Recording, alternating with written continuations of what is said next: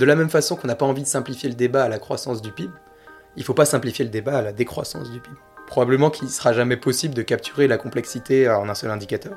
Le dialogue social qu'il y a derrière euh, la construction d'une politique publique souhaitable en France ne doit pas se simplifier à la croissance d'un seul chiffre. Euh, je ne pense pas qu'on puisse souhaiter une décroissance tout azimut de tout secteur confondu, euh, les yeux fermés.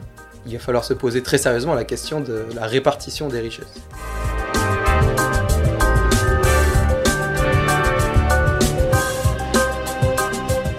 Bonjour, je m'appelle Louis bienvenue dans le podcast Think the Growth, Penser la décroissance. Ce podcast a pour objectif de mieux comprendre ce qu'est la décroissance afin de mieux l'accepter et anticiper. Aujourd'hui, dans ce huitième épisode, je suis allé à la rencontre de Adam Poupard, un étudiant de l'école polytechnique et membre du collectif pour un réveil écologique. Avec Adam, nous allons parler d'indicateurs, des métiers dont on aura besoin dans un monde en décroissance et de ses recherches chez i4C qui a pour mission de faire avancer l'action contre les changements climatiques. N'hésitez pas à partager avec vos proches le podcast et à me partager vos feedbacks. Bonne écoute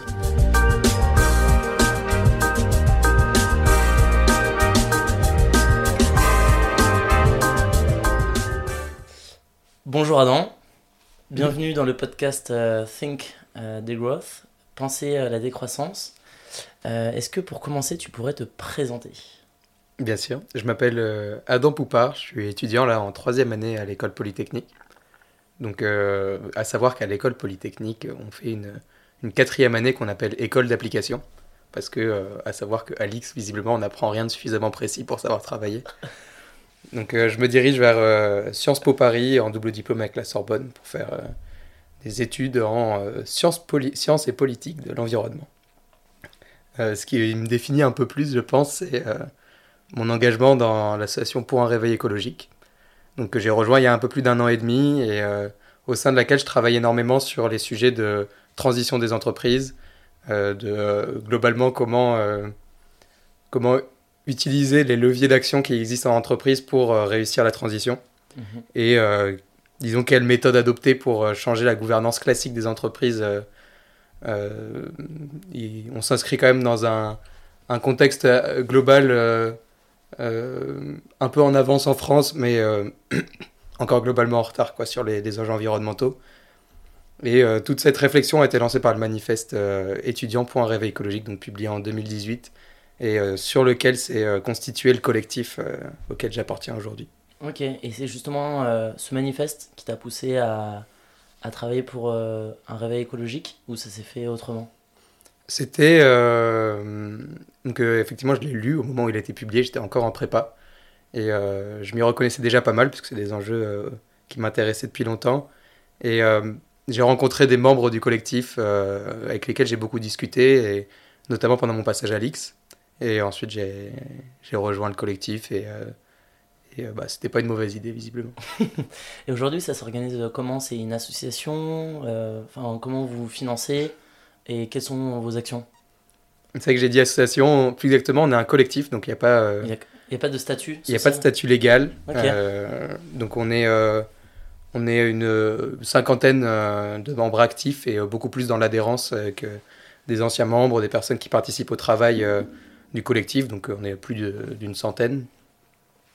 Et euh, globalement, euh, on travaille sur des, disons, des enjeux très différents, dans des secteurs très différents, et on n'a pas de, financement, disons, récurrent. On fonctionne beaucoup plus en projet, et on va chercher s'il faut des financements, mais c'est pas. Ok. Et typiquement, tu aurais un projet que tu pourrais nous, nous présenter ou que, auquel toi tu aurais pu participer? Bah, récemment, le, projet auquel on a participé et, euh, bah, disons euh, à l'initiative duquel on était avec euh, Mathieu Orphelin et, et, Christophe Cassou, c'était la formation des députés devant l'Assemblée, donc juste après leurs élections, mhm. pour, pour avoir des discussions entre scientifiques de haute volée et députés, et pour pouvoir, disons, poser les bases de, des enjeux qu'il va y avoir à développer pendant ce quinquennat et en particulier pendant l'activité de cette assemblée. Euh, on ne sait pas exactement pour combien de temps. Mais... et, euh, et, comment s'est passé justement ce, ce projet-là? D'aller à la rencontre des députés, de leur proposer une formation? Euh, Enfin, je ne sais pas si toi, tu as eu des retours du terrain sur la manière dont ça s'est passé, si ça s'est bien passé, s'ils ont été bien accueillis? Ça s'est disons, globalement bien passé pour les personnes qui sont venues. Donc, c'était. euh, il y a eu à peu près 150 euh, députés qui sont venus au stand qu'on avait installé euh, euh, aux Invalides, juste devant euh, la, la sortie de l'Assemblée nationale. Et euh, les personnes qui sont venues, qui étaient peut-être effectivement déjà un peu plus sensibilisées et qui avaient au moins conscience de l'existence de, de, ce, de ce stand et de l'utilité de celui-ci, donc c'est quand même euh, deux critères importants, euh, sont venus et, euh, et globalement il y a eu des échanges intéressants. Euh, C'était euh, suffisamment loin des caméras pour que ce soit pas un exercice de style ou de posture. Hmm. Et euh, je pense que euh, ça a permis à la fois de, de créer des liens entre le, la sphère scientifique et la sphère politique qui ne seront pas inutiles pour, euh, pour orchestrer une planification euh, de la transition réussie en France. Mhm. Mais euh, à la fois, oui, je pense que ça a été un exercice euh, aussi intéressant personnellement pour les personnes qui ont participé, que ce soit des députés euh, ou des experts scientifiques ou autres. Et il y a une volonté de peut-être pérenniser ce type de formation des députés? Ou au contraire euh, il y a un blocage vis-à-vis euh, je sais pas, de l'Assemblée euh, à pouvoir réitérer ce type de... Donc, ce, qui est, ce qui est porté à la fois par le collectif pour un réveil écologique et, et par les organisateurs, donc Mathieu Orphelin et Christophe Cassou, c'est que cette formation soit obligatoire. Que, Oh. que tous nouveaux élus, en particulier députés, doivent passer par, par cette formation et que ce soit pas simplement un échange de 20 minutes, mais une, une formation assez cadrée auquel on réfléchit euh, aux intervenants, comme ce qui avait pu être réfléchi quand on a formé euh, les citoyens pour la Convention citoyenne pour le climat. Donc euh, avoir une vraie formation suivie aux enjeux environnementaux, puisque euh, ça doit être dans le, le scope des réflexions dans l'établissement d'une politique en France. Hmm, je comprends. Tu, tu, dis- tu parlais de la Convention citoyenne, hein, parce que pour un réveil écologique a participé à cette Convention citoyenne? Pas directement, non. Ok. Euh, c'est- C'est quelque chose auquel on, on a, euh, disons, été euh, gravitaire dans, euh, Hmm. dans les groupes de réflexion, dans euh, l'apport d'expertise, etc. Mais il n'y a pas eu de, de participation directe du collectif pour écologique dans la Convention citoyenne. Ok, je comprends. Et aussi, ça, ça me fait penser, c'était Jean-Marc Jancovici qui a aussi porté cette volonté de, de donner une formation de 20 heures aux fonctionnaires et notamment aux ministres du gouvernement de- d'Elisabeth Borne. Donc ça, enfin, ça renforce cette idée qu'effectivement la formation est importante euh, auprès de nos, nos politiques. Euh, tu parlais de, euh, de levier, euh, enfin ici de, de, comment dire, de gouvernance classique auprès des, entreprises, euh, de levier pour qu'ils puissent changer. Euh, et comment, comment justement, pour un réveil écologique, arrive à peser auprès des, entreprises? Mm, C'est une question intéressante parce que il faut absolument qu'on se la pose si jamais on veut continuer à, avoir une action cohérente. Aujourd'hui, Point Réveil écologique rencontre beaucoup d'acteurs de, l'entreprise, que ce soit au sein de, de comités de parties prenantes, euh, d'échanges dans le cadre de forums, de, de rencontres, d'autres rencontres. Et euh, on garde la- cette position euh, d'étudiants et jeunes diplômés Mhm. de grande école, donc potentiellement dans le vivier classique de ces grandes entreprises. Et le fait d'avoir publié ce manifeste qui appelle ces entreprises à changer radicalement leur mode de gouvernance et euh, le paradigme de leur euh, prise de décision, qui actuellement est majoritairement financier, euh, ça a forcément interpellé ces entreprises qui, ont, qui nous ont prêté, disons, dans une certaine proportion, une oreille intéressée. Et ce qui- ce qu'on considère comme un privilège intéressant et qu'on essaie d'utiliser pour, pour questionner les modèles de gouvernance actuels. On pourra y revenir, mais disons que cette espèce de chantage à l'emploi inversé qui est en train de se généraliser, hein, il faut bien se rendre compte Mhm. que de, de plus en plus de- d'étudiants de, grande école refusent de suivre euh, une, euh, disons, le parcours de leurs anciens. Euh, ce qui est principal, bon, il y a un peu ce mouvement-là autour des, des remises de diplômes euh, qui parfois prend plus d'espace qu'il ne devrait parce que euh, il ne s'agit pas forcément uniquement de désertion, mais il s'agit aussi globalement de, de, de- de reprendre ce qui existe pour, pour essayer de- d'en faire changer le paradigme et, et pas forcément de recommencer sur une page blanche parce que je pense qu'on on oublierait beaucoup de personnes défavorisées dans, dans ce calcul-là. Mhm. Euh, mais oui, on a suffisamment d'espace euh, pour échanger avec les entreprises, je pense, pour, euh, pour essayer de construire un plaidoyer assez complet de ce que devrait être une entreprise dans la prise de décision face aux enjeux environnementaux Mhm. et intégrant une gouvernance suffisamment juste pour, pour refléter toute la complexité du, du dialogue social qu'il y a derrière. Quoi. Ok. Mais pour, pour bien comprendre, euh, lorsque tu parles de gouvernance, moi, quand, quand j'entends gouvernance dans une entreprise, c'est ceux qui détiennent le pouvoir, ça va être les actionnaires. Donc c'est justement vouloir questionner ce rapport de force ou au contraire, peut-être que j'ai mal compris le terme de gouvernance et que vous voyez ça autrement oui, c'est clair qu'aujourd'hui, euh, le paradigme reste financier en entreprise, mhm. puisque euh, derrière, il y a un conseil d'administration qui nomme euh, un directeur général et un board. maintenant, il y a certaines évolutions du modèle capitalistique classique qui sont encore contestables et à leur balbutiement, qui permettent d'intégrer d'autres indicateurs. Et donc, c'est notamment ce qui a été pensé avec la loi Pacte, avec mhm. tout d'abord cette logique de raison d'être qui aujourd'hui est quand même, il faut bien se le dire, euh, majoritairement un outil de communication. Et euh, de plus en plus avec cette logique de société à mission, donc qui se définit une mission qui n'est pas uniquement financière, et avec un, non plus un conseil d'administration, mais un comité de mission qui évalue euh, la réussite de cette mission. Mm, mm. Et donc aujourd'hui, encore une fois, ça, en est à, des balbutiements. Aujourd'hui, le comité de mission doit publier un rapport de mission. Donc il y a quand même une volonté de reporting derrière. Euh, maintenant, euh, euh, ce, ce, dont on est parfaitement conscient, c'est que le, le, paradigme ne change et ne changera pas d'un coup. Mm. Et qu'il y a un, long, un long trajet à, à, emprunter. Je comprends. Et tu, tu parlais aussi, tu as, parlé de désertion, donc je fais peut-être appel, enfin, pardon, tu, fais, tu évoques peut-être le, ce qui s'est passé à la remise de diplôme d'AgroParisTech. Et justement, euh, par rapport à ça, j'avais le sentiment, mais dis-moi si je me trompe, qu'il y avait un peu peut-être une remise en question, euh, de remettre, euh, de, d'accepter en fait que des étudiants puissent dire on déserte le système plutôt que d'essayer de le changer de l'intérieur. moi, j'avoue, à titre personnel, j'ai pas forcément d'avis et je trouve qu'à faut multiplier les, les, les, les possibilités. Et effectivement, s'il y en a qui se voient de changer le système de l'intérieur, bah, allez-y. Et ceux qui se sentent plutôt de de créer des modèles alternatifs, de créer des modèles alternatifs, bah, essayez aussi, on a besoin un peu de tout le monde.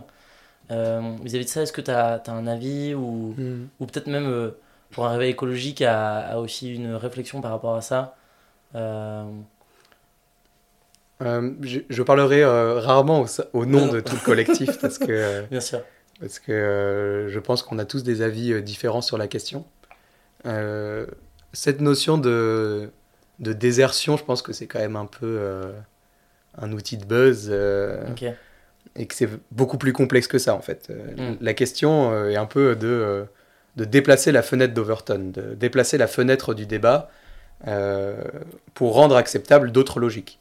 Donc cette logique de désertion est aujourd'hui quand même assez mal digérée, il faut bien le dire.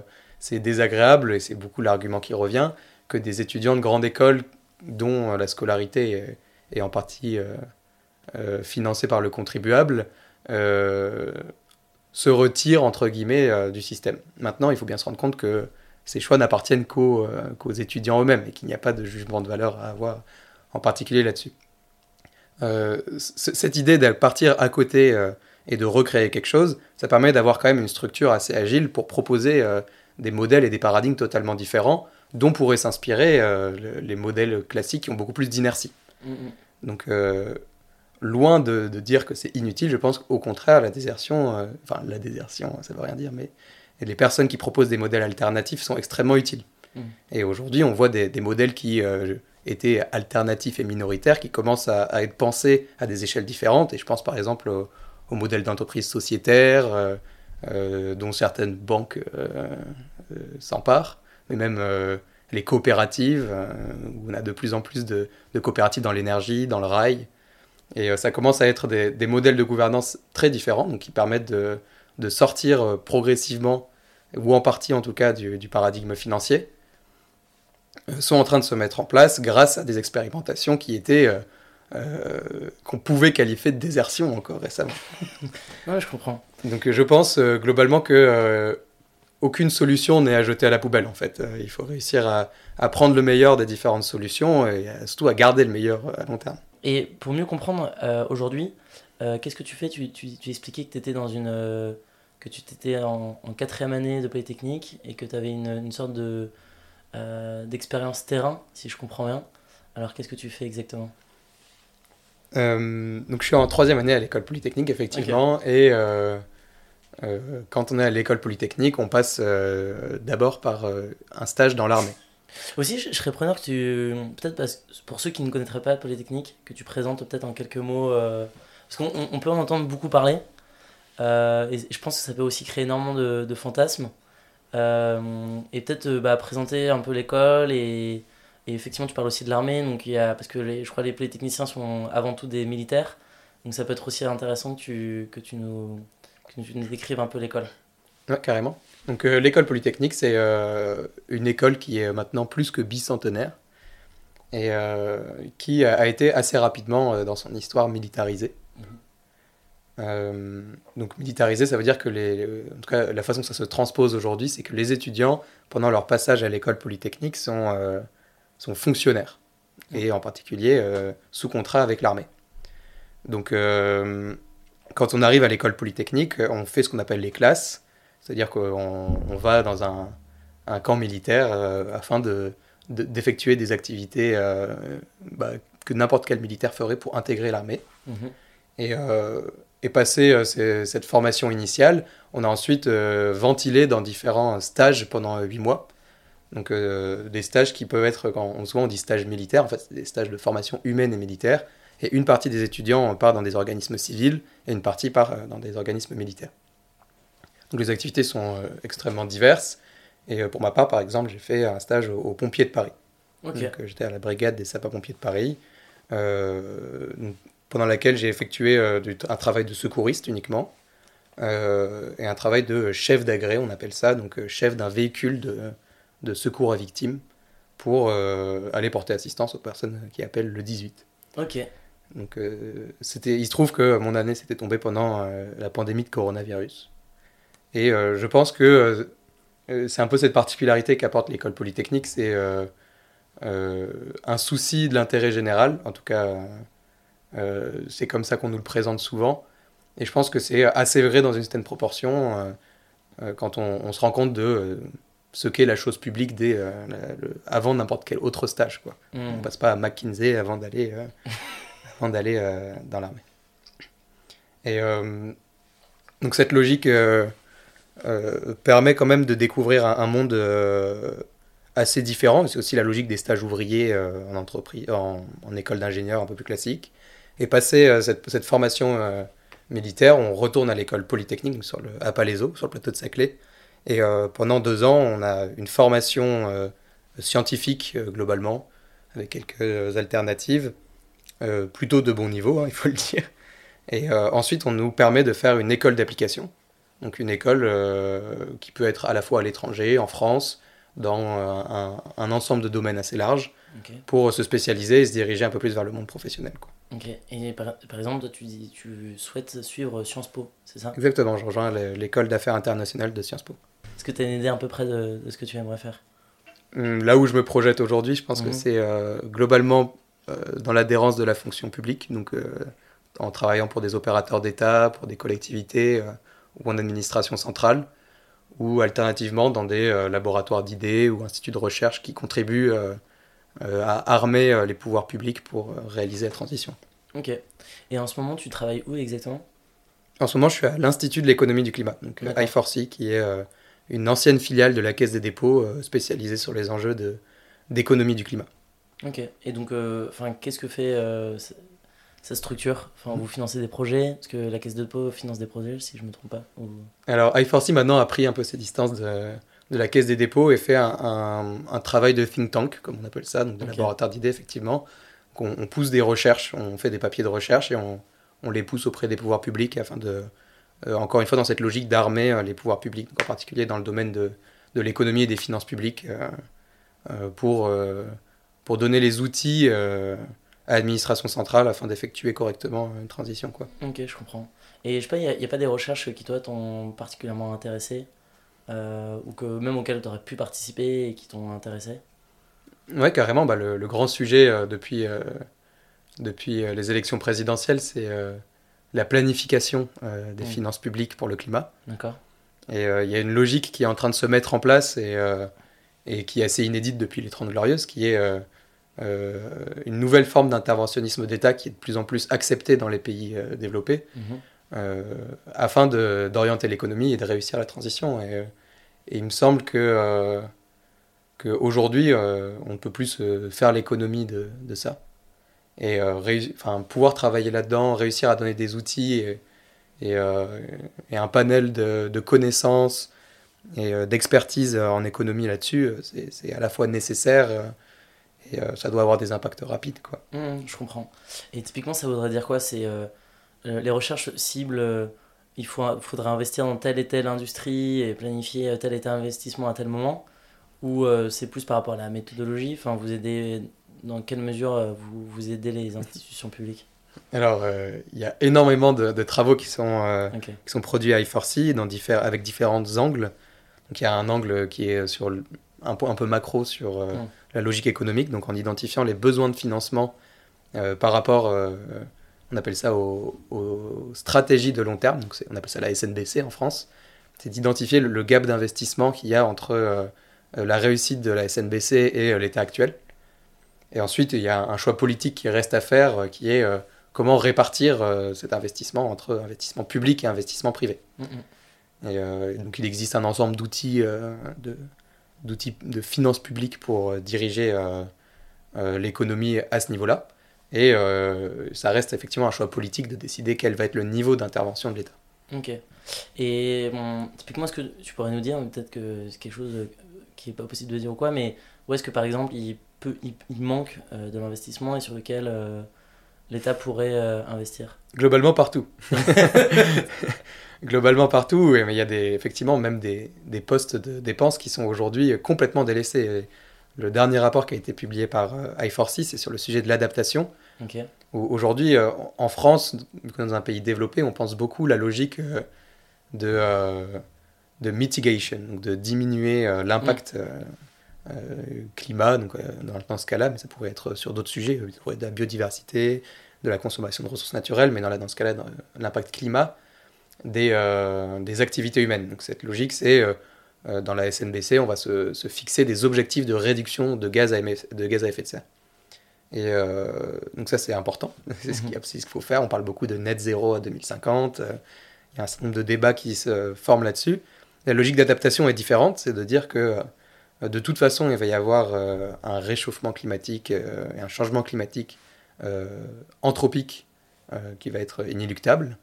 Et euh, ce changement climatique va apporter un certain nombre de changements physiques sur euh, euh, les milieux de vie des humains, en France mhm. notamment.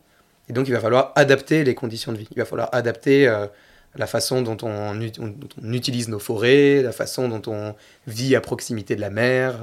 Il y a tout un ensemble de, de, risques qui sont encourus par les populations humaines. Et donc, pour diminuer ces risques, pour assurer ces risques, pour réussir une transition juste également, parce que c'est un, sujet euh, qui est absolument central, euh, il va falloir faire des dépenses d'adaptation. Et aujourd'hui, il n'y a pas trop de, de, réflexion, euh, de quantification du prix de tout ça, en fait. Mm, mm. Et donc, c'est le, le, jeu auquel s'est prêté I4C à ce niveau-là. Et les résultats, l'État va perdre beaucoup d'argent. Les résultats, c'est. le GIEC, je crois, disait même que maintenant on revient même dans un système où on, on perd plus d'argent à continuer à aller dans le mur qu'à tout de suite essayer de trouver des solutions. Et, ouais, carrément. le coût de l'inaction devient supérieur au coût de l'action. Mm, mm. Et ça, c'est une logique euh, qu'il y a à développer aussi. Et euh, ça, c'est le GIEC le dit au niveau global. En France, euh, ça va devenir vrai rapidement aussi. Et après, c'est une logique qui se comprend assez bien. Hein, le, le coût de l'inaction augmente indéfiniment. Mm, alors que le coût de l'action, euh, plus on s'y prend tôt, moins ça coûtera cher. C'est absolument sûr. Mm, mm. Donc du coup, euh, euh, c'est inéluctable que ces courbes se croisent et il se trouve que le GIEC a, annoncé qu'elles s'étaient croisées. le coût d'adaptation en France, c'est aujourd'hui estimé donc, par I4C à 2,3 milliards d'euros par an. 2,3 milliards d'euros par an. Ce qui paraît pas énorme. Ce qui paraît pas absolument énorme. même ça paraît rien. Enfin, par rapport au PIB mm. français, c'est rien du tout. Ouais, c'est. Et en fait, il faut se rendre compte qu'il y a énormément d'organismes publics qui ont déjà un travail d'adaptation. Mmh. Pensez à l'organisme national des forêts, par exemple, mmh, mmh. et dans lesquels, en fait, le nombre de postes diminue depuis, euh, depuis longtemps. Euh, c'est le cas aussi, enfin, les, les, pompiers, par exemple, c'est aussi, euh, c'est aussi un organisme qui gère l'adaptation. s'il y a de plus en plus de feux de forêt, la sécurité va être assurée par des pompiers. Donc on ne peut pas se permettre de diminuer les ressources des pompiers dans, à ce niveau-là.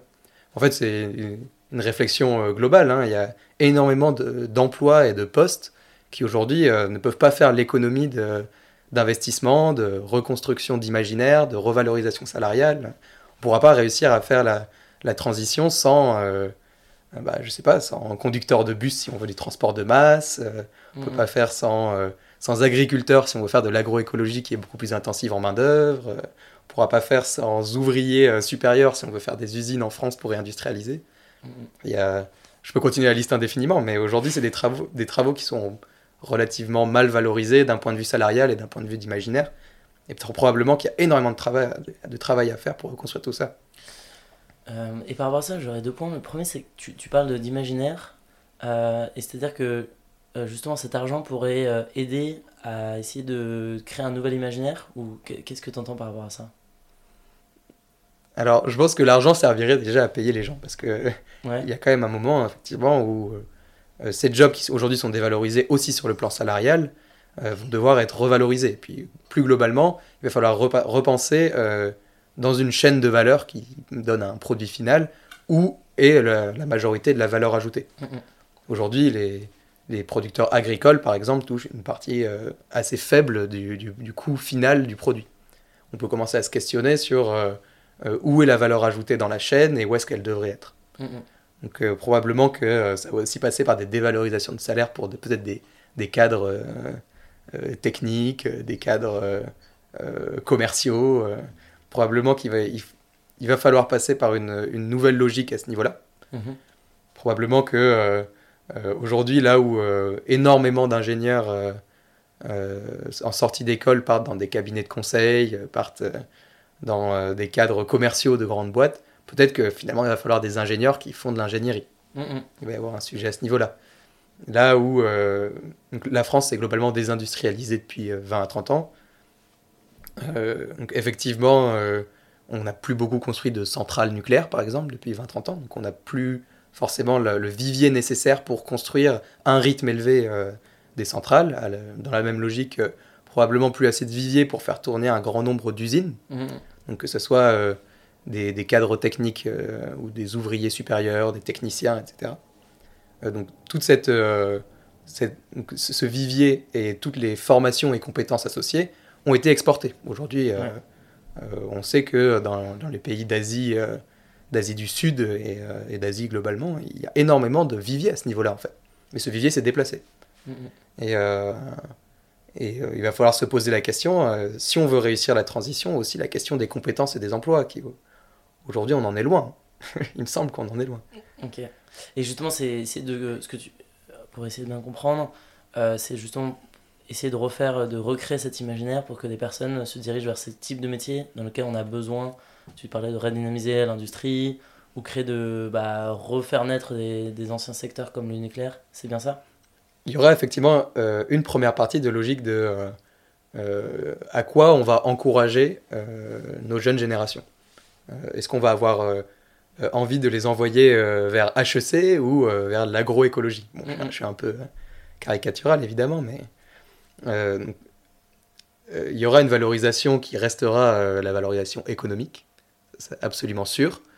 La, la, valorisation sociale est aussi extrêmement importante. Il va falloir dire qu'est-ce qui est un job désirable.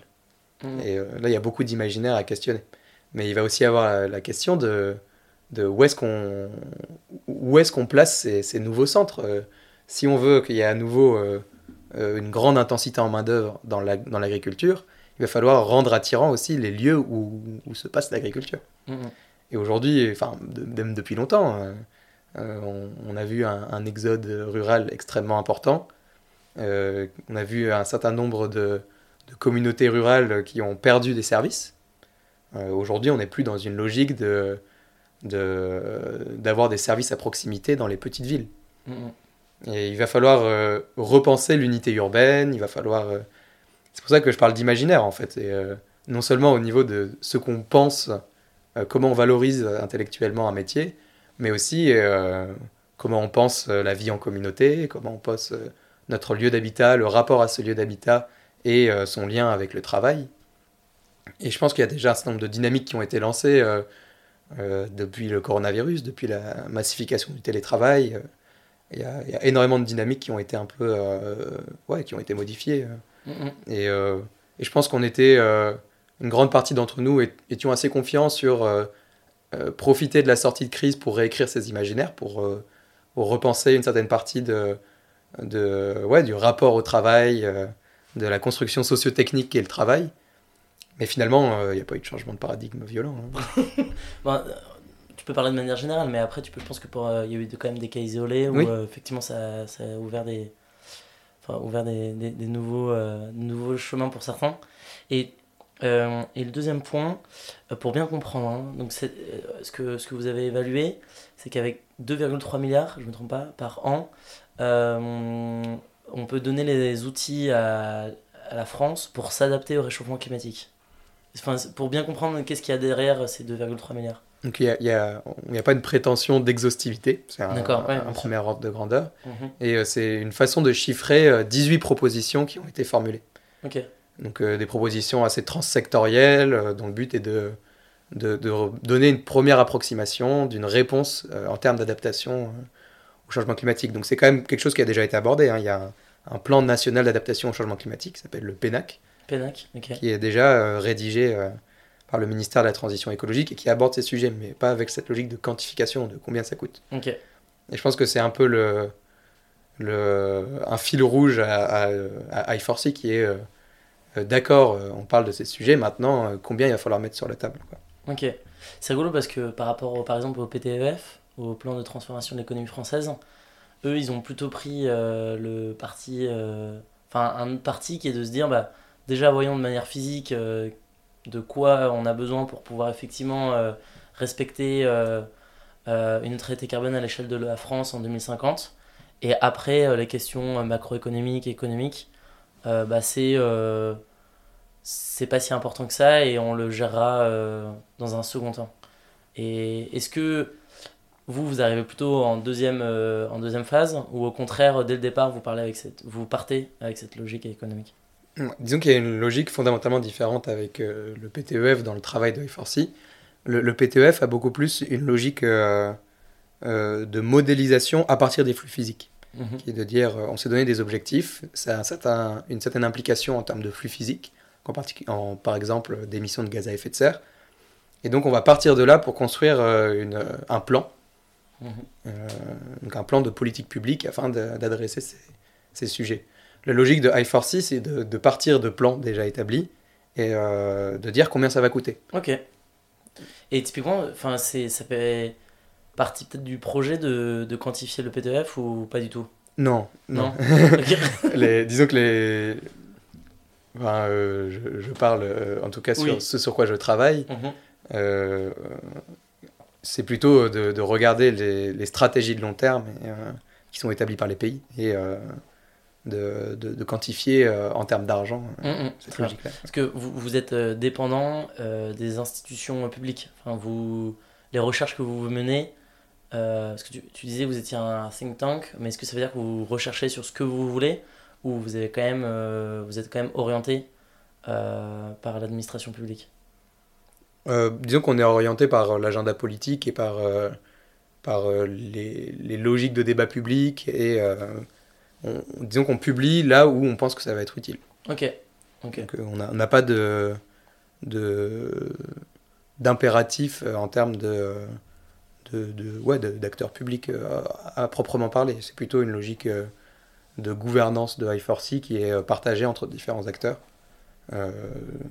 c'est plutôt ça la logique. Et après, Ouais, le, but, je pense, euh, disons l'ADN de I4C, c'est quand même de donner des outils euh, pour discuter les politiques publiques au moment où c'est utile. Ok, je comprends. Et euh, donc là, tu parlais de, projets d'adaptation au réchauffement climatique. Et est-ce que, pour le coup, il y a... Donc ça, c'est un peu en réaction, mais est-ce qu'il y a, des, pour le coup, des, des quantifications qui ont été faites sur les actions qui doivent être menées? Par exemple, moi, je pense au ferroviaire, euh, où euh, j'imagine que c'est probablement un, secteur dans lequel il faut beaucoup investir euh, pour permettre une mobilité bas carbone. Est-ce que ça fait partie aussi de, de ce type d'études ou vous êtes plutôt centralisé que sur la réaction vis-à-vis du réchauffement climatique? À ma connaissance, il n'y a pas de, travail en particulier sur, sur le, la logique de, de transport ferré à mhm. I4C. Maintenant, oui, il me semble que c'est, enfin, personnellement, il me semble que c'est un enjeu absolument central de, de l'approche des mobilités de demain. Et, et aujourd'hui, on peut se poser des questions quand même euh, non seulement sur le train, mais aussi et surtout sur le rail, sur la maintenance euh, du rail et le, fait de pouvoir lui donner une durée de vie suffisante pour, euh, pour être un, moyen de transport important dans la transition. Aujourd'hui, on, on, peut quand même estimer qu'il manque un certain nombre de financements. Mmh, mmh. Et ça, c'est absolument sûr. Et, et on le voit déjà cet été avec des, nouveaux billets mis en vente par, par centaines de milliers pour absorber la demande de, de transport ferré il y a aujourd'hui un décalage entre euh, la façon dont on pense la demande et la demande réelle. Et cette demande réelle va être vouée à augmenter, en fait. Mm, mm. Je pense qu'il y a un enjeu aussi à, à, rendre euh, le transport ferré attirant pour les transports internationaux, en particulier en Europe. Et, euh, aujourd'hui, je pense qu'il y a aussi des, ouais, des, actions à faire entre pays mm. pour, pour réussir ce tour de force qui, bah, qui souffre des bas prix de l'aviation et en particulier des compagnies low cost, euh, du fait que bah, du temps de transport évidemment aussi. Mais euh, il faudrait probablement coordonner à l'échelle euh, au moins européenne, voire internationale, la logique de transport ferré. Je comprends. Et justement, euh, F4C, vous travaillez exclusivement sur la France. Et est-ce que, enfin, dis-moi si je me trompe. Hein. et est-ce que vous, avez aussi, enfin, vous travaillez avec les mêmes types d'organisations qu'il peut y avoir en Europe euh, avec par exemple, je sais pas, euh, l'Allemagne, euh, l'Italie, enfin nos pays limitrophes, ou encore il n'y a pas encore cette énorme coexistence ou co-travail avec d'autres organisations européennes? Ouais, les différents acteurs de, de, de I4C, dans de recherche dans I4C, collaborent avec d'autres think tanks et, et même des, avec des, des autorités européennes pour discuter des différents sujets. Donc il y a vraiment une logique au moins européenne, voire de plus en plus internationale, parce qu'il y a beaucoup de sujets qui dépassent les frontières. Mhm. Moi, je travaille particulièrement sur le, le prix du carbone, sur, mhm. euh, comment on, donne une valeur euh, au carbone, et en particulier combien on la taxe, ou euh, à combien on valorise les quotas. Mhm. Et, et, ça, ça ne peut pas s'arrêter aux frontières françaises, c'est absolument sûr. Et ça, comment ça fonctionne? Parce que j'ai, moi, j'ai vu, il y avait des films qui ont été faits là-dessus, avec les... les, euh, les, escroqueries à la TV, etc. Mais aujourd'hui, c'en est où? C'est les, les, entreprises ont, ont, toujours un quota euh, de carbone qu'ils peuvent vendre ou acheter sur un marché européen? Enfin, Comment ça fonctionne euh, actuellement? Alors, ça dépend totalement des juridictions dans lesquelles on est. Ok. Et pour faire simple, on a deux méthodes pour donner un prix au carbone. Donc, soit en, fixant le prix via une taxe carbone. Mhm. C'est par exemple ce qui existe en France sur le domaine des transports. Donc, pas uniquement les transports en réalité, mais euh, c'est euh, la, la, composante carbone de la TICPE. TICPE qui est la taxe intérieure de consommation sur les produits énergétiques. Donc le but est, euh, on va dire que le, le carbone est à 40 euros la tonne. Et donc pour consommer un bien ayant un contenu carbone de une tonne de carbone, disons, il faudra payer 40 euros. Donc ça c'est la, la, logique, la logique de base. Maintenant, il n'y a pas que, une, il n'y a pas que la logique de taxe, il y a aussi la logique de, de marché euh, d'échange de quotas. Mm, mm. On appelle ça euh, des ETS en anglais. Donc le, le but d'un marché d'échange de quotas, ce n'est pas de, de, fixer le prix, mais plutôt la quantité. Donc on va fixer, euh, par exemple, pour le marché européen du carbone, on va fixer la quantité d'émissions qu'on accepte sur tel ou tel domaine. Mm-hmm. Les domaines couverts par le marché européen du carbone, c'est les domaines de la production d'énergie, certaines industries et, l'aviation dans une certaine mesure on va dire qu'on accepte euh, que les, entreprises fassent tant d'émissions, on va vendre euh, ces émissions euh, à toutes les entreprises, et ces quotas d'émissions vont pouvoir être échangés entre entreprises. La logique, c'est de dire que une entreprise qui réussirait mieux que les autres à diminuer ses émissions va pouvoir revendre des quotas d'émissions et donc en dégager des bénéfices. Et à l'inverse, les entreprises qui vont trop émettre vont devoir acheter des permis d'émettre, donc des quotas, et euh, ça va leur coûter de l'argent. Ok. Et aujourd'hui, ce qui est en place, c'est quoi? C'est les deux modèles sont en place ou? En France, il existe les deux modèles. Donc, on est euh, intégré au marché du carbone sur les domaines de, de l'industrie, de l'énergie euh, et un peu de l'aviation intérieure. Et il y a aussi une taxe carbone qui est donc sur les produits énergétiques et, qui finalement se répercutent principalement sur le, le, domaine des transports pour le pétrole, par exemple, mais également un peu sur le chauffage des bâtiments pour d'autres produits. Et à savoir que ça, c'est la théorie. Maintenant, il existe, par exemple, pour le marché du carbone, beaucoup de quotas gratuits. Et les quotas gratuits, c'est des quotas qui sont attribués aux entreprises gratuitement pour éviter que euh, elle souffre de, mécanismes de compétitivité avec des entreprises qui ne sont pas soumises à ce mécanisme de pricing du carbone.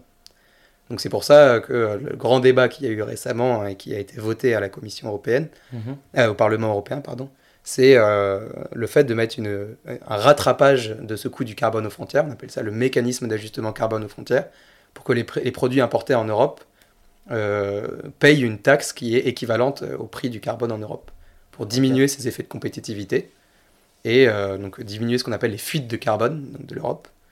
Et euh, une fois qu'on a mis en place euh, un tel système, on va pouvoir retirer les quotas gratuits. C'est ça tout l'enjeu qu'on dit à partir de 2027, il y aura cette taxe au carbone qui va augmenter progressivement. Et en miroir, les quotas gratuits, le nombre de quotas gratuits attribués aux entreprises va diminuer. Ok. C'est intéressant parce que je trouve, en, en, parlant de ça, euh, de ce sujet-là, j'ai le sentiment qu'on tombe quand même dans des, euh, dans des mesures vachement euh, technocratiques ou du moins très précises, avec des, termes très juridiques, etc. Et, et j'aimerais avoir ton avis là-dessus par rapport au comment en fait on arrive à rendre ça assez concret pour quelqu'un qui, qui pourrait. Enfin, pour lequel c'est peut-être tout ça c'est très compliqué, il a du mal à s'y retrouver. Et, je ne sais pas si d'ailleurs c'est quelque chose sur lequel vous travaillez avec F4C ou quoi, mais comment euh, on arrive à avoir des mesures qui soient assez concrètes dans la vie des gens, euh, d'une personne lambda. Effectivement, euh, c'est une construction comme n'importe quelle taxe qui, dans, dans, le détail, peut être complexe. Mhm. Maintenant, l'idée, je vais répondre en, horrible économiste, hein, mais l'idée d'une taxe, d'un quota de carbone, etc., c'est d'envoyer ce qu'on appelle un signal prix. Donc, c'est-à-dire que la, personne en, bout de chaîne ne va voir que la variation du prix. Euh, et, l'idée est de, en faisant varier ses prix sur, euh, sur un indicateur qui, est, qui a été choisi, qui est celui du carbone, ça aurait pu être autre chose, ça peut être l'impact de biodiversité, mmh. qu'aujourd'hui on a du mal à quantifier, il faut bien le dire. Euh, donc on, va essayer d'internaliser l'externalité, c'est comme ça qu'on appelle ça en économie, qui est le fait d'émettre du carbone. Mmh, donc effectivement, ça peut paraître complexe, parce que ce n'est pas simplement la joyeuse loi du marché qui va définir le prix du bien qu'on va vendre, mais on va essayer de corriger euh, les, euh, les, manquements du marché mhm. en euh, internalisant ce prix-là. Donc on va essayer de réparer cette grosse machine cassée qu'est le, le, marché. Ok, je comprends. Et, et peut-être avant de poser une autre question, est-ce que, donc là on voit qu'il y a le prix, c'est-à-dire envoyer un signal de prix, est-ce qu'il y a d'autres manières euh, d'envoyer des signaux au marché? Est-ce que par exemple des, des, signaux de normes, par exemple, euh, ça peut aussi aider à corriger le marché? Enfin, Est-ce qu'il y a pas, une typologie de différentes mesures que peut mettre euh, en place, que ce soit une, à l'échelle de la France ou à l'échelle de l'Europe, pour corriger le marché? Ouais, bien sûr. Il y a, je pense que la première chose qui me vient en tête, c'est l'affichage environnemental sur les produits. Mhm. Donc de de non pas euh, faire rentrer dans le prix du produit euh, l'impact environnemental, mais de l'écrire sur le produit. Mmh. Et c'est déjà ce qui existe avec le Nutri-Score, ce qui n'est pas pour un indicateur de, de, environnemental, mais pour un indicateur de qualité nutritionnelle des biens qu'on achète. Et euh, le but est de, dire à l'acheteur non pas seulement le prix du bien, mais également quel, quel, va être l'impact dans le cas de l'alimentation sur, sur la santé de cette personne. Et l'idée de, de l'affichage environnemental ou de l'éco-score, c'est exactement la même chose. C'est mhm. euh, d'afficher cet impact sur le produit afin que le, euh, dans les différents euh, critères qu'un consommateur va prendre pour acheter un bien, il y aura en plus l'impact environnemental. Donc c'est quelque chose qui existe non seulement sur les biens alimentaires, enfin qui est en train d'être appliqué sur les biens alimentaires, mais qui existe depuis longtemps sur, sur une certaine gamme de l'électroménager donc euh, qui est dans cette, euh, dans cette logique de dire combien d'énergie va consommer euh, tel bien électroménager. Et on se rend compte que assez régulièrement, il y a un alignement entre l'intérêt personnel du consommateur et la qualité environnementale de son produit. Par exemple, une machine à laver qui va consommer moins d'énergie, donc va à la fois avoir un impact environnemental moindre. Donc il faudrait nuancer la question sur l'analyse en cycle de vie du produit au complet. Mais en première approximation, c'est simplement sur la consommation énergétique, on diminue. Et en même temps, ça va diminuer la facture énergétique du client. Mm, mm. Et c'était aussi ce qu'il y avait sur la, le Nutri-Score. Les personnes euh, dans une certaine mesure, ont des chances d'être en meilleure santé euh, en consommant plutôt des. C'est encore une fois à nuancer, hein, parce que le Nutri-Score ne capture pas toute la complexité de ce qu'est la nutrition. Et l'éco-score ne le fera pas non plus. Mais euh, c'est d'apporter un, indice, ou en tout cas ouais, quelque chose qui sera mis à la vue du, du, du, consommateur à ce niveau-là. Non, mais surtout qui est beaucoup plus clair que juste un tableau dans lequel tu as plein de chiffres, mais auquel tu peux pas. Enfin, tu ne peux pas c'est difficile de, de, comparer à d'autres produits euh, si tu as le choix. Euh, mm. Je comprends bien. Donc là, je, je vois qu'effectivement, il, il, peut y avoir des mesures euh, pour essayer de, de, faire évoluer de, le, le, le, marché. Et est-ce que des fois, tu as le sentiment ou au contraire, il faudrait pas essayer de le changer, mais peut-être de, de, le, de le modifier de fond en comble et de revoir nos modèles de pensée? Alors, une question très large, mais. Euh, il me semble qu'il faut questionner euh, dans ce qu'on attend euh, du marché l'objectif qu'on a. Parce que le. Disons, la, croyance qu'on a dans le marché, dans la, dans, la, capacité au marché à donner le juste prix, le prix qui, qui intègre tous les détails du produit, euh, tous les impacts extérieurs, tous les impacts intérieurs du produit, c'est quelque chose qui est, on le sait de plus en plus, qui, qui, est une fausse croyance. Mmh. Donc aujourd'hui, euh, les indicateurs qu'on utilise euh, pour mesurer l'activité du marché, comme, comme le PIB, qui est finalement un calcul de flux sur les salaires distribués ou sur la valeur de la production, donc c'est la même chose, hein, les, les revenus des uns sont les dépenses des autres. Euh, on est en train de se rendre compte aussi que, d'ailleurs, on se rend compte depuis longtemps que cet indicateur n'est plus à jour. Il ne capture plus la, complexité de, l'activité humaine. Et euh, donc aujourd'hui, c'est sans doute ça qu'il faut questionner. Le, fait de s'échanger des choses euh, avec une monnaie, bon, ça, on peut aussi le questionner, mais je pense que c'est un niveau supérieur de déconstruction de, de, des échanges commerciaux et économiques entre personnes. Mais sans aller jusque-là, on peut essayer de questionner euh, quel, euh, quel capteur on met euh, à quel endroit du système. Et l'activité l'activité humaine peut être caractérisée par bien d'autres choses. peut être caractérisée par, par des notions de, bien-être, de cadre de vie, de niveau d'éducation. Ça peut être calculé avec des logiques de, santé des populations. Et probablement que ce qu'on attendait du PIB, c'était que ce soit un indicateur agrégé qui capture l'ensemble de la complexité de, tous ces secteurs ventilés. Mais euh, je pense qu'on commence à être de plus en plus d'accord sur le fait que euh, bah, le PIB réussit pas à cette mission. Il y a beaucoup d'activités euh, non économiques qui ne sont pas valorisées par le PIB, mais qui, qui sont utiles. Il y a des activités qui sont capturées par le PIB, mais qui sont peut-être pas souhaitables pour, pour l'espèce humaine. je sais pas, par exemple, si jamais on a une une, pandémie mondiale au hasard. On va avoir un certain nombre de, d'activités qui vont être développées euh, pour, euh, pour essayer désespérément de, de sauver la santé humaine et qui vont produire euh, des valeurs économiques et qu'on va compter dans le PIB. Mais est-ce que c'est ça qu'on veut compter? Je pense qu'on peut se poser sérieusement la question.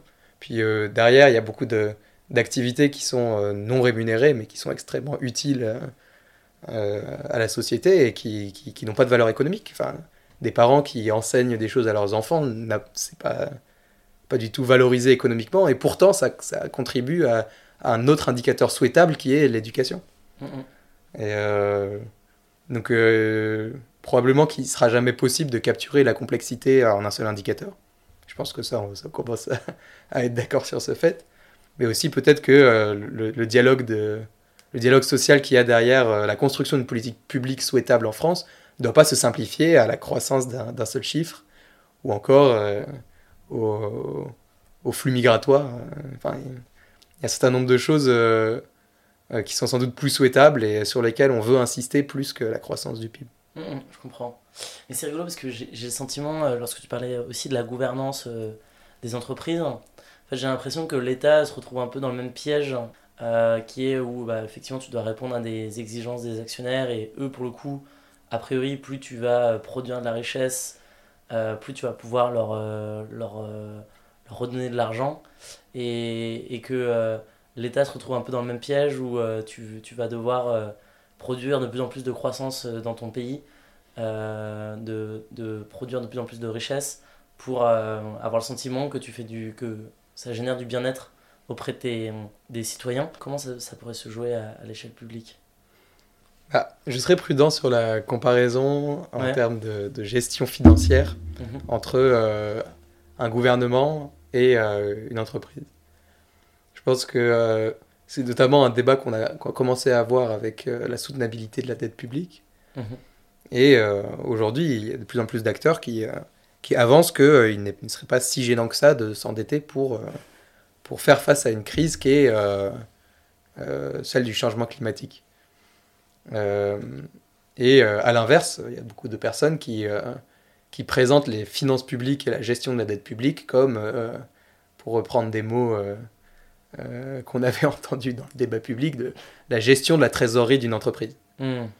Euh, et en particulier d'une famille. Il y avait cette comparaison-là. Euh, en fait, ça n'a rien à voir. La, dette, la dette publique est soutenable tant qu'il n'y a pas de perte de confiance dans le titre de dette souveraine. Mhm. Et, et, on a rarement vu, en fait, une telle perte de conscience. Il y avait eu un sujet avec la soutenabilité de la dette publique grecque qui... Enfin, en fait, c'est finalement un peu un sujet qui se mord la queue. Euh, si, toutes les, si tous les pays s'endettent simultanément euh, pour faire face à une crise, euh, il n'y a pas y avoir de perte de confiance dans les, titres de dette souveraine. Ça sera un, mouvement généralisé et les personnes qui vont acheter les titres de dette publique vont continuer à le faire. Et c'est notamment ce qu'on a vu pendant le coronavirus. Il y a eu des, endettements de tous les États conjointement pour, pour absorber le choc économique qu'il y avait derrière les confinements des populations, l'arrêt euh, des activités économiques, etc. Euh, donc comparer euh, les deux, c'est quelque chose qui me tend toujours un peu. Mais effectivement, il y a un problème aujourd'hui, il me semble, dans la logique de gestion des finances publiques en France. Et même à travers tous les pays qui ont cette même logique un peu ordolibérale. Il y a plein de choses à questionner à ce niveau-là. Et euh, je pense qu'il y a de plus en plus de, laboratoires d'idées qui, tentent de le faire. on peut penser à l'Institut Rousseau qui s'est un peu mis les, pieds dans le plat sur le sujet, euh, en allant même jusqu'à des, logiques d'annulation de la dette euh, souveraine détenue par la Banque Centrale Européenne. C'est un, sujet qui fait couler beaucoup d'encre et qui en fait qui n'est pas un sujet technique, qui est un sujet purement idéologique. Et qui est un, sujet de construction idéologique de ce qu'est la Banque Centrale Européenne, comment elle concentre les pouvoirs des planches à billets euh, des, États. Et, euh, et aujourd'hui, euh, il c'est probablement cette logique-là qui est, encore une fois, idéologique, qui a à questionner. Et, ouais, faut quand même dire que la logique de ne pas s'endetter en finances publiques n'est pas qu'une logique de, de comparaison à, à, une gestion comptable de l'argent public. Il y a aussi une logique de dire que les investissements d'aujourd'hui ne doivent pas être financés par euh, des dettes qui devront être payées par la génération de demain. Mm. Il y a quand même cette logique-là aussi qui prévaut. Euh, maintenant, euh, il y a un peu on peut se questionner. Enfin, la dette publique n'est jamais remboursée en fait. Il n'y a pas beaucoup de pays, de pays, qui remboursent leur dette publique. Et rembourser la dette publique française aujourd'hui, ça veut dire diminuer les investissements publics dans la transition. en tout cas, les investissements publics globalement et potentiellement dans la transition. Ce qui n'est pas du tout à l'ordre du jour. Donc, mais et, euh, dis-moi si je me trompe, mais j'ai, euh, on est bien d'accord que par contre la dette publique se contracte euh, dans une, avec l'idée que on va pouvoir produire plus de richesses dans le futur, et ce qui va nous amener à rembourser cette dette. C'est la logique de tout investissement. Et est-ce que tu pourrais, est-ce qu'on pourrait imaginer, mais dis-moi si je me trompe, que c'est une sorte de, comme une sorte de pyramide de Ponzi, mais à, à l'échelle planétaire, où en fait bah, tu mets dans le panier en espérant qu'effectivement tu vas trouver quelqu'un d'autre. Et en fait, c'est ton investissement qui va générer d'autres richesses qui vont permettre de rembourser l'investissement que tu avais émis. Il va finir un moment où euh, le château de cartes va, va s'écrouler Hmm. Bah, le... Disons que le, le- ce qui consacre cette euh, idéologie, c'est Mhm. euh, ces deux chiffres qu'on a émis un jour dans un coin sur un coin de table Ouais, ouais. pour définir ce que seront euh, la stabilité et la soutenabilité de la dette publique, quand on a dit que ça devait être 3% par an, donc ce qui est à peu près euh, l'augmentation de la dette publique était logique euh, dans cette mesure de 3%, puisqu'on pouvait dire que la croissance rattraperait euh, cette, euh, cette augmentation de dette, et les 60% euh, du PIB. Ouais. D'ailleurs, on compare un peu des, des tomates et des patates quand on compare un PIB et, et une augmentation de dette. On compare un flux avec un stock. Ok. Euh, Mais c'est deux, indicateurs différents. Enfin, Ouais. Il faut regarder de manière euh, Hmm. séparément. Ok. je pense que j'aurais pas de positionnement euh, miracle. Je, je me risquerais pas à dire qu'il faut annuler les dettes détenues par la Banque Centrale Européenne, puisque la Banque Centrale Européenne ne peut faire faillite. Je pense qu'il faut questionner fondamentalement notre rapport à la construction actuelle des finances publiques. Mm. Et, et au moins sur ces règles de, de- de stabilité de la dette publique, il faut réussir à, à les mettre en perspective et, euh, euh, à les mettre aussi dans la balance face à l'urgence climatique et, euh, et aux investissements massifs que ça va demander. Ok. Mais ce qui fait que tu serais. Concrètement, tu, serais pour dire acceptons d'augmenter la, dette pour répondre aux enjeux environnementaux ou au contraire, il faut trouver ce juste milieu entre gestion de la dette et, et, et gestion euh, des risques environnementaux. Je me considère pas assez expert pour trancher sur le sujet. Mhm. Euh, maintenant, je, je pense que euh, les, les nombreux, en tout cas dans tous les domaines, on va commencer à avoir un besoin d'investissement qui est supérieur à l'existant. Et j'ai du mal à imaginer comment ça peut se faire sans, sans augmenter la dette publique française. Donc, euh, j'ai du mal à voir où est-ce qu'on va pouvoir couper ailleurs euh, dans le gâteau euh, pour empêcher ça. Euh, alors même que euh, si on veut une transition euh, à la fois écologique et juste, euh, il va falloir aussi euh, assumer le reste. Il va falloir continuer à payer des chômages, il va falloir continuer Mm. à, à payer des profs pour euh, former les générations qui vont venir à ces sujets. Il va falloir, et d'ailleurs peut-être même plus de profs, il va falloir investir dans la santé massivement. Enfin, on l'a vu, notre système de santé n'était pas forcément prêt à encaisser des chocs qui sont amenés à devenir de plus en plus récurrents.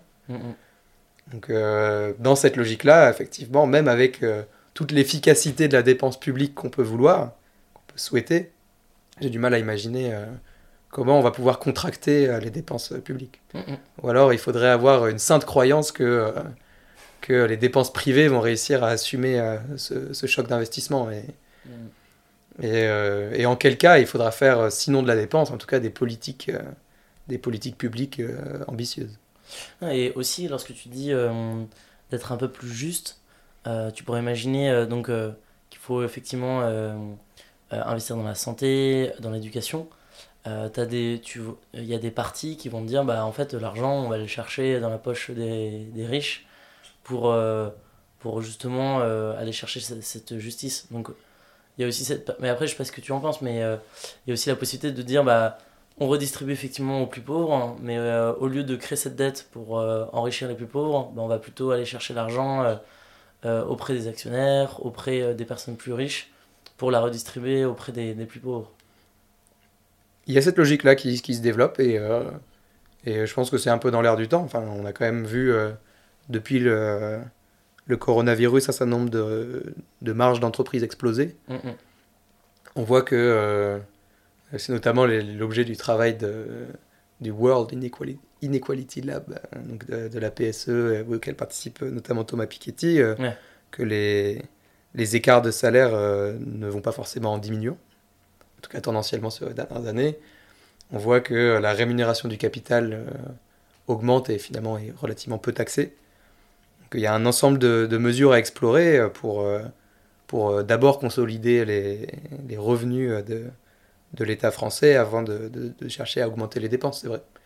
Et euh, on peut penser à toutes les, au manque à gagner qu'il y a dans l'évasion fiscale, on peut penser au, au manque à gagner qu'il y a même dans des taxations exceptionnelles, mais euh, euh, dans une crise de l'énergie, il y a certains gagnants, et les gagnants, c'est les énergéticiens.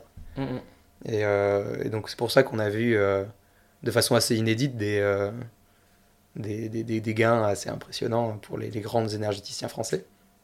Et donc on peut imaginer des, des taxations qui dépendent aussi du contexte. Euh, il y a tout un ensemble d'outils euh, euh, à explorer avant, c'est sûr. Et, et, après, il y a aussi des outils d'orientation de, de, dépenses privées.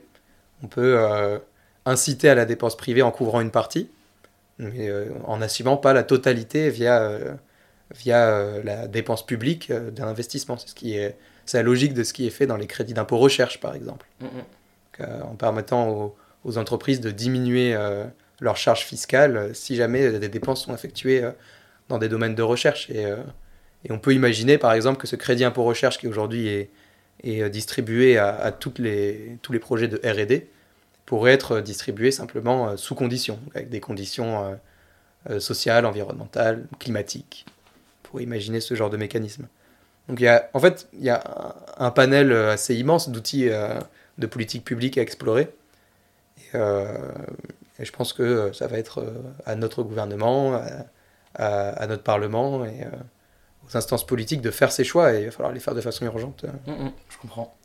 Pour, pour, pour creuser euh, cette idée de, de pyramide de Ponzi, même si ça reste l'idéologie et je veux pas du tout tomber dans la caricature. Euh, mais est-ce que euh, on pourrait dire qu'effectivement euh, la croissance économique qu'on connaît, qui est juste exceptionnelle à l'échelle de à l'échelle humaine euh, depuis la révolution industrielle, est due en fait à l'exploitation des énergies fossiles. Est-ce que déjà partir de ce principe-là, de se dire en fait, la croissance économique, on la sort notamment de l'énergie fossile. Est-ce que c'est une bonne manière de commencer? Et après de se dire, bah, en fait, vu que le stock d'énergie fossile est limitée, on va forcément se retrouver dans une situation où l'UE euh, va, va, va, baisser. Donc effectivement, là ce qu'on dit, c'est que euh, la croissance économique, en tout cas la croissance du PIB, ouais. est euh, positivement corrélée à l'augmentation de la consommation d'énergie fossile. Mmh. Donc ça c'est euh, assez bien établi, ça dure depuis longtemps, depuis effectivement la révolution industrielle. Et on voit deux idéologies se détacher par rapport à ça. D'abord, l'idéologie de, de pouvoir continuer la croissance euh, donc du PIB en découplant euh, mm -hmm. les, euh, la consommation d'énergie fossile. Donc, c'est bon, les partisans un peu de la croissance verte, disons, contre un autre camp qui, qui penserait que cette corrélation positive est donc une occasion de diminuer facilement les, les émissions de gaz à effet de serre en diminuant le PIB. Donc, euh, voilà, les, disons, le match. euh, donc, euh, première chose que j'aimerais commenter, c'est euh, mm -hmm. le découplage qu'on espère côté euh, camp de la croissance verte, et qu'on voit dans certains pays européens si on prend les bons indicateurs. Et c'est notamment, bon, c'est un débat qui pourrait n'être que d'indicateurs, mais qui en fait est souvent brandi par, par qui veut bien le brandir, qui est de dire que euh, en France, par exemple, le PIB augmente alors que les, les émissions diminuent. Donc il y a, il y a toute une, un ensemble de définitions à préciser. Euh, ce qu'on dit, c'est qu'effectivement le PIB augmente, ça c'est quelque chose qui est indéniable. Mmh. Euh, les émissions diminuent, c'est quelque chose qu'il faut discuter. On, on, dit souvent que les émissions diminuent en France parce que les, les émissions des, des, des les émissions territoriales pardon, de gaz à effet de serre, donc uniquement celles qui sont comptabilisées sur le territoire français, diminuent ce qui est assez logique quand on sait que la France se désindustrialise massivement et euh, importe des produits à, à, haut contenu carbone. Donc il y a euh, une première logique pour euh, contrer ça, c'est d'arrêter de, de, parler d'émissions territoriales des gaz à effet de serre, mais au lieu de ça, de parler d'empreinte carbone. Mm -hmm. L'empreinte carbone, on appelle ça sur la demande finale, c'est la somme de toutes les empreintes carbone des produits qui sont consommés en France. Mm. Donc sans surprise, cette empreinte carbone est supérieure euh, aux émissions territoriales. Et, euh, euh, donc cette première logique souligne que, attention, quand on parle de découplage, de quoi on parle? Donc l'empreinte le, carbone est plus difficile à calculer que les émissions territoriales. Donc on n'a pas de chiffres extrêmement fiables. On peut quand même réussir à dire qu'elle est à peu près stable depuis 20 ans, euh, sinon elle diminue très légèrement. Donc il euh, y a encore autre chose, c'est que certes, euh, le découplage pourrait peut-être arriver même sur l'empreinte finale euh, sur un territoire donné, mais euh, on est très loin d'en voir les effets à l'échelle globale. Parce que, effectivement, peut-être que les, les, produits qui vont être consommés en Europe vont avoir une empreinte carbone réduite, admettons. mais ça pourrait très bien se refléter par un effet rebond ailleurs, par une augmentation de la, des produits hautement contenant du carbone ailleurs. Et donc, ça pourrait finalement juste annuler les bénéfices de ce qu'on espérait. Donc, le débat sur le découplage, je dirais que c'est quand même une pente glissante infinie. Et jusqu'à preuve du contraire, il n'y a pas de découplage global de l'augmentation du PIB face à l'augmentation de la consommation d'énergie fossile et donc d'émissions de gaz à effet de serre. Maintenant, euh, cette logique de décroissance du PIB euh, a besoin d'être précisée également. Euh, je pense pas qu'on puisse souhaiter une décroissance tout azimut de tout secteur confondu, les yeux fermés. et c'est là où il va falloir se poser très sérieusement la question de la répartition des richesses. Parce que diminuer, si on prend le coin de l'image et qu'on diminue la taille du PIB français, tout secteur confondu, euh, on va quand même voir des, secteurs auxquels euh, on tient diminuer. Par exemple, euh, on peut penser à l'alimentaire, où si on continue à, donner la même valeur ajoutée au, gramme de protéines ou au, au, gramme d'éléments nutritionnels qu'il faut pour, pour nourrir l'espèce humaine, ça serait dommage de diminuer également cette fenêtre-là.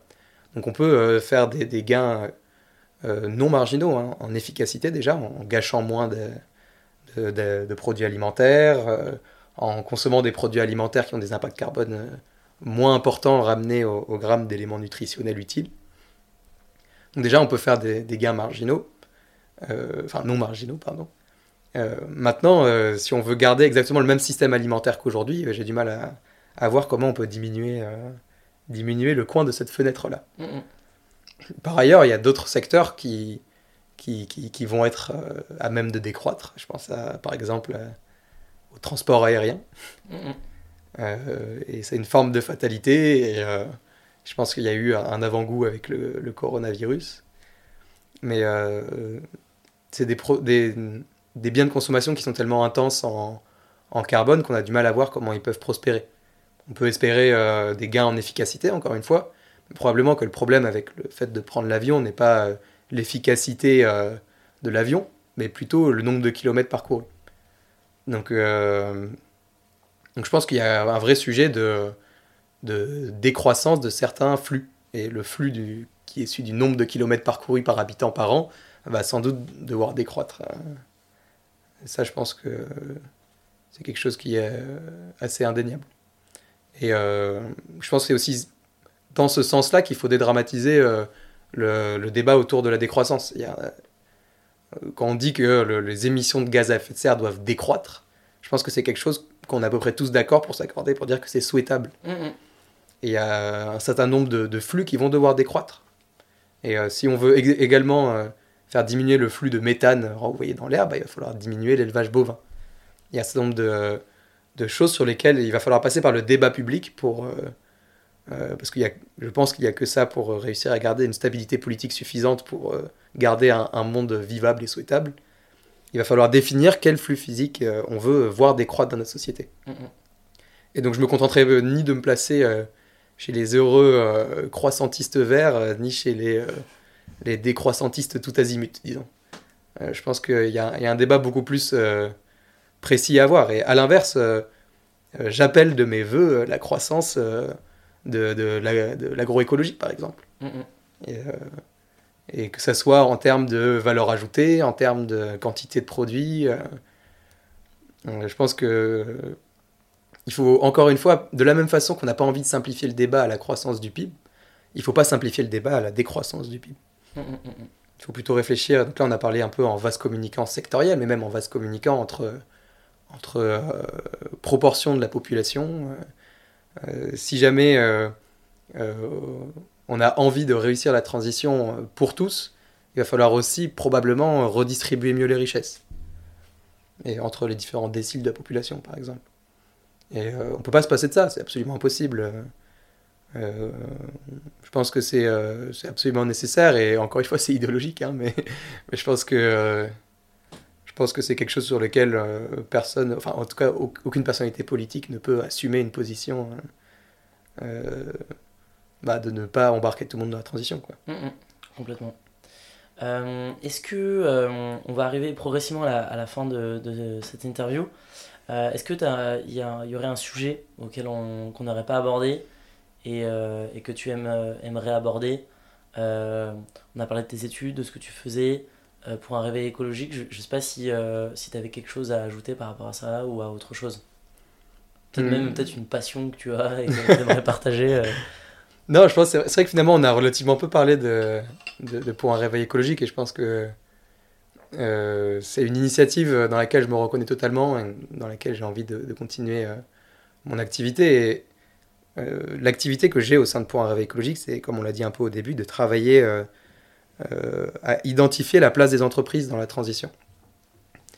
Et aujourd'hui, il y a un vrai sujet pour les étudiants, qui, les, jeunes diplômés qui sortent d'école, ou d'ailleurs à tout niveau, hein, je dis d'école parce que c'est un peu le scope de Pour un réveil écologique, mais en fait, des personnes qui sortent d'université, des personnes qui sortent du bac, des personnes qui cherchent un emploi ont besoin de, de trouver un emploi pérenne. Un emploi qui va avoir du sens encore dans 20-30 ans. Et euh, ce sujet-là, je pense qu'il est quand même assez mal saisi euh, euh, de la part à la fois des employeurs privés, à la fois des employeurs publics. Aujourd'hui, on a quand même une logique qui est d'employer de, moins en moins dans le public. et peut-être que c'est pas tout à fait la bonne logique pour, pour absorber les chocs qu'il va y avoir dans la transition écologique. Peut-être que l'employeur public doit à nouveau reprendre de la puissance et, et doter les collectivités territoriales des, des compétences suffisantes pour planifier la transition écologique au niveau des territoires. Je pense que là, il y a un, déficit d'emploi énorme. Je pense que on a déjà parlé un peu tout à l'heure, mais il y a énormément de, jobs qui aujourd'hui qu'on a rendus peu souhaitables pour des questions d'imaginaire et de, de stabilité salariale, de revenus, etc., qui vont devoir être repensés totalement. Il y a, dans les grandes entreprises, il y a énormément de, de, jobs qui vont devoir être remis en question. Hein. La communication, le marketing, tout ça euh, a un potentiel, un levier d'action énorme dans la construction des imaginaires, dans les façons de consommer. Et aujourd'hui, euh, il y a peu d'entreprises qui sont à la page sur ces sujets. Enfin, on continue à rendre souhaitable un mode de consommation qui n'est pas pérenne. Et euh, ces jobs-là vont devoir être remis en question. Euh, des personnes qui. euh, enfin, c'est une image que j'ai parce qu'il y a beaucoup de personnes dans les grandes écoles qui, aspirent à des jobs de, de, dans des acteurs financiers, dans des, des, acteurs de conseil, qui aujourd'hui ont encore des paradigmes qui sont, qui sont totalement incohérents avec une transition ni écologique, ni juste. Et euh, tous ces jobs-là vont devoir être remis en cause. Et euh, si euh, les écoles d'ingénieurs créent un peu plus d'ingénieurs capables de, de, concevoir un, système à peu près circulaire en termes de flux physique, avec une, une, récupération de flux physique sur l'extérieur qui est faible, c'est-à-dire pas besoin d'aller récupérer beaucoup de ressources naturelles, parce qu'on n'en a pas parlé, on a parlé beaucoup de climat, mais les ressources naturelles vont finir par être un frein à la transition si jamais on continue à avoir un, système économique parfaitement linéaire. Donc il faut repenser totalement euh, euh, les, chaînes de valeur qui sont aujourd'hui linéaires vers des chaînes de valeur circulaires en termes de, flux physiques, réussir à réutiliser euh, les flux physiques entrants. tout ça, c'est des jobs qui sont absolument nécessaires dans la transition pour des ingénieurs, mais également pour, pour des, personnes qui sortent d'écoles de commerce. C'est aussi ça qu'on apprend normalement, c'est d'organiser les supply chains. C'est très vendeur comme, comme titre, mais aujourd'hui on les organise pas, on les garde comme elles sont. Et, euh, et ces sujets-là, qui aujourd'hui n'ont pas un intérêt financier de premier plan, vont finir par en avoir, parce que bah, produire du plastique neuf va finir par être plus cher que récupérer du plastique. Et, et c'est quelque chose qui peut changer encore plus rapidement si, si on commence à, à, mettre des filières de récupération de, je pense au plastique, mais à n'importe quelle euh, matière première qu'on utilise pour construire les biens de consommation d'aujourd'hui.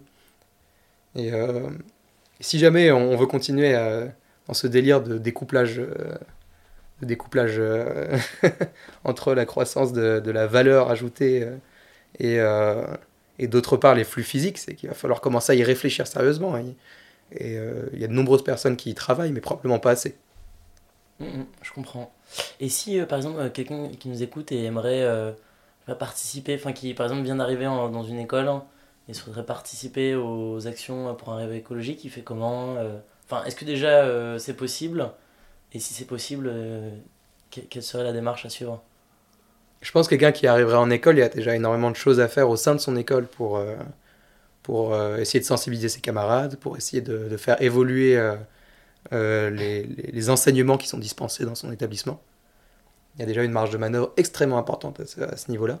Et, et ça- ça- concrètement, c'est quoi? C'est par exemple, je sais pas, je prends une bière à la cafette de ma de mon école et je parle de ces sujets avec mes amis, enfin ou c'est euh, je vais aller voir mes profs à la fin des cours et je leur demande euh, s'ils vont aborder ces thèmes euh, dans leurs cours. Enfin, comment concrètement ça ça peut avoir lieu?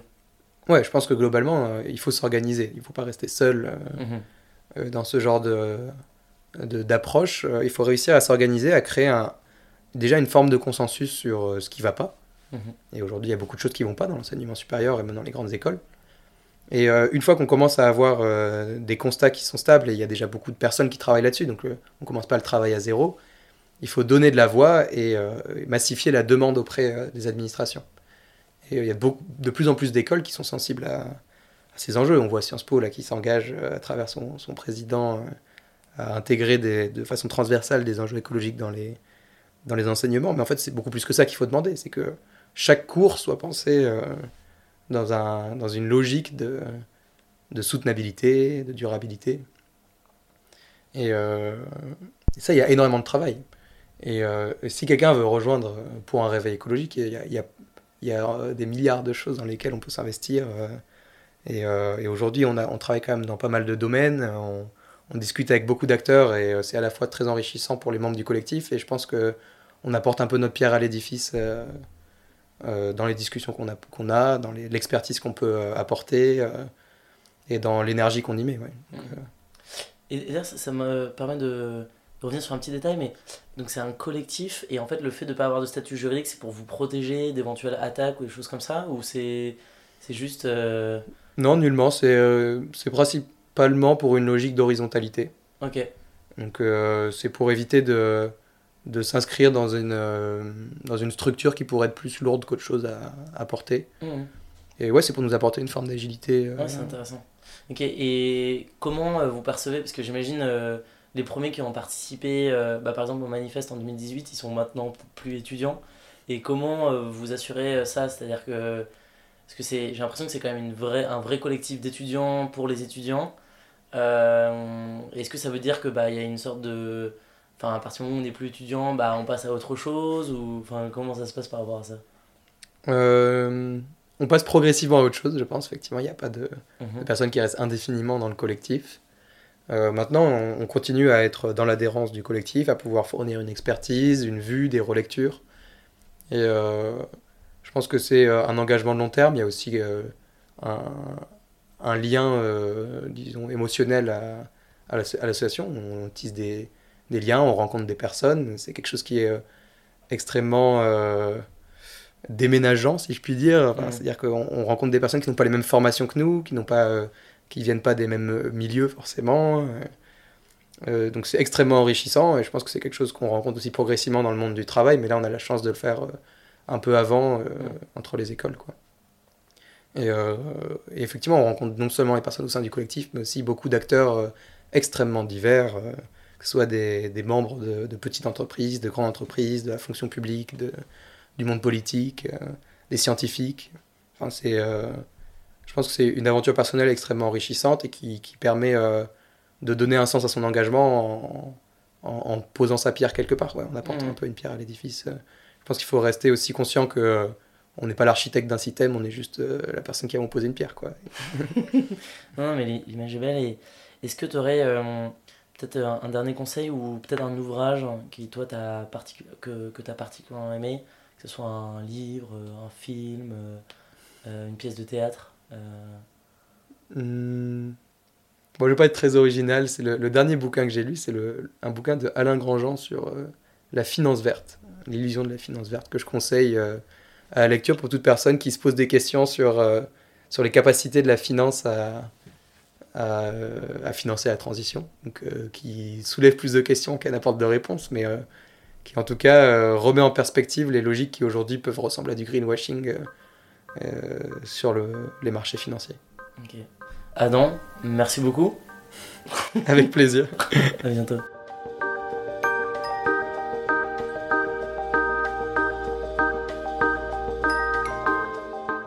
Vous étiez chez Think Degrowth, Pensez la décroissance, le podcast qui a pour objectif de mieux comprendre qu'est-ce que la décroissance afin de mieux l'accepter et anticiper.